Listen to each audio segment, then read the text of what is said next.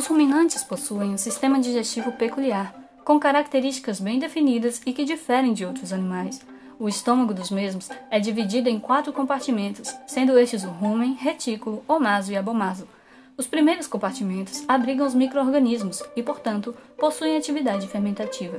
O omaso é responsável pela reabsorção de água e o abomaso assemelha-se ao estômago dos não ruminantes, possuindo epitélio revestido por mucosa, com glândulas secretoras de ácido, muco e hormônios.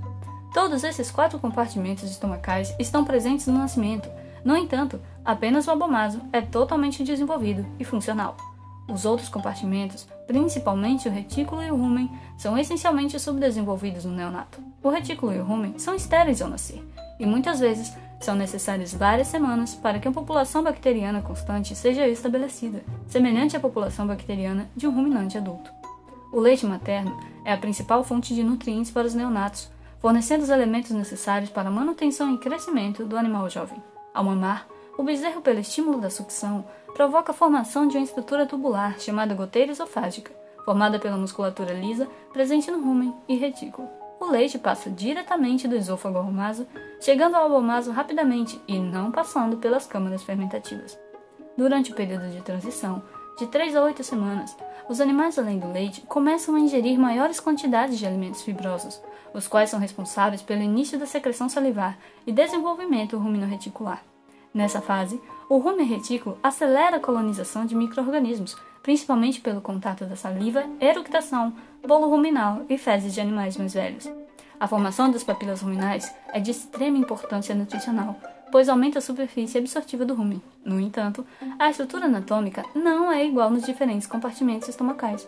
O desenvolvimento das papilas está estreitamente relacionado ao hábito alimentar e digestibilidade da forragem, e o seu crescimento também é influenciado pela presença do concentrado na dieta.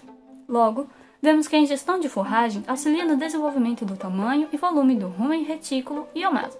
Já a ingestão de alimento concentrado desenvolve as papilas ruminais no rumen.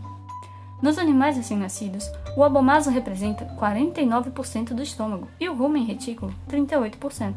Com o desenvolvimento do animal, às 8 semanas de idade alcança-se a proporção do indivíduo adulto com respeito aos órgãos digestivos, com rumen retículo representando 80% do estômago, o que demonstra a importância de tais câmaras para o ruminante adulto, pois possibilitam, por meio da simbiose com microrganismos, o aproveitamento satisfatório do alimento para esses animais.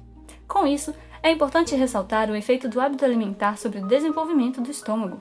O consumo de alimentos sólidos nas primeiras semanas de vida é o fator mais importante do período de transição dos pré-ruminantes para o ruminante adulto. Os animais privados de tais alimentos apesar de um crescimento normal, apresentam papilas mal desenvolvidas e vascularização limitada no rumen, o que, com o desmame, pode causar um período de perda de peso e atraso no crescimento, até que o seu rumen se desenvolva.